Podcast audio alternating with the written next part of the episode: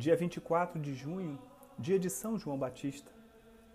Poucos santos foram e são tão populares em todo o mundo cristão como o santo que hoje festejamos. Cantos, danças folclóricas, fogueiras e quadrilhas, foguetes, além das procissões e mastros, são os aspectos típicos da festa de João Batista.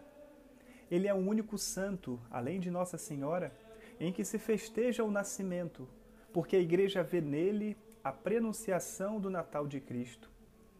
Os evangelistas apresentam com todo rigor a figura de João como precursor do Messias. Seu nascimento e missão foram anunciados pelo anjo Gabriel ao pai Zacarias. Na circuncisão, ele recebeu por inspiração divina o nome de João. Ele era seis meses mais velho do que Jesus mas iniciou sua pregação pública à beira do Rio Jordão, alguns anos antes de Cristo dar início à própria missão.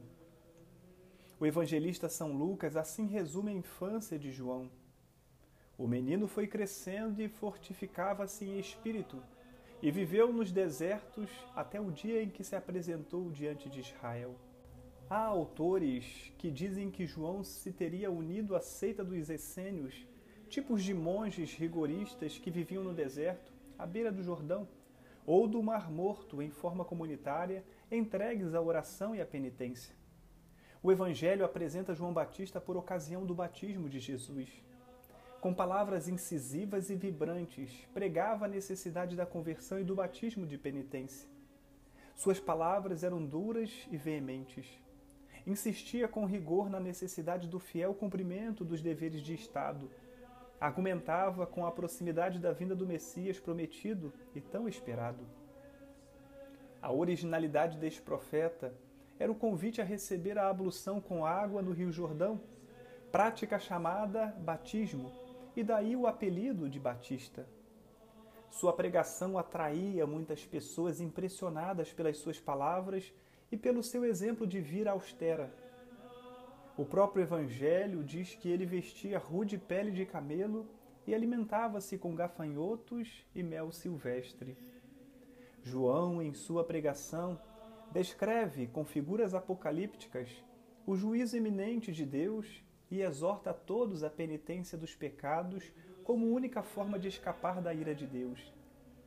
Ao ver muitos fariseus e saduceus que vinham para serem batizados, disse-lhes: Raça de víboras, quem vos ensinou a escapar da ira iminente?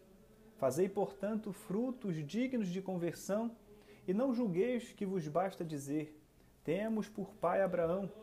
Pois eu vos asseguro que Deus tem o poder de suscitar destas pedras verdadeiros filhos de Abraão. O machado está posto à raiz das árvores, e toda árvore que não der bons frutos será cortada e lançada ao fogo. Mateus 3, versículo 7.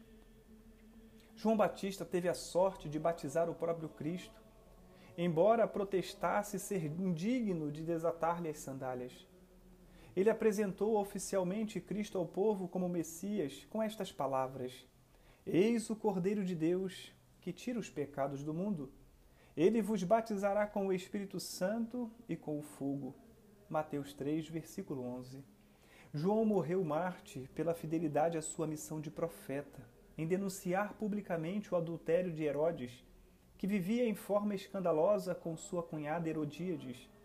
João foi preso, encarcerado e mais tarde degolado a pedido da esposa adulterina de Herodes. Seus discípulos recolheram o corpo e lhe deram honrada sepultura. O maior elogio dado a São João foi o de Jesus que o definiu. Ele é mais do que um profeta jamais surgiu entre os nascidos de mulher alguém maior que João Batista. Contudo, o menor no reino de Deus é maior do que ele. Mateus 11, versículo 11. João, de fato, pertence ao Antigo Testamento e nós ao Novo. Quem viver plenamente a redenção que nos vem de Cristo já é maior pela graça que o profeta João. São João Batista, rogai por nós.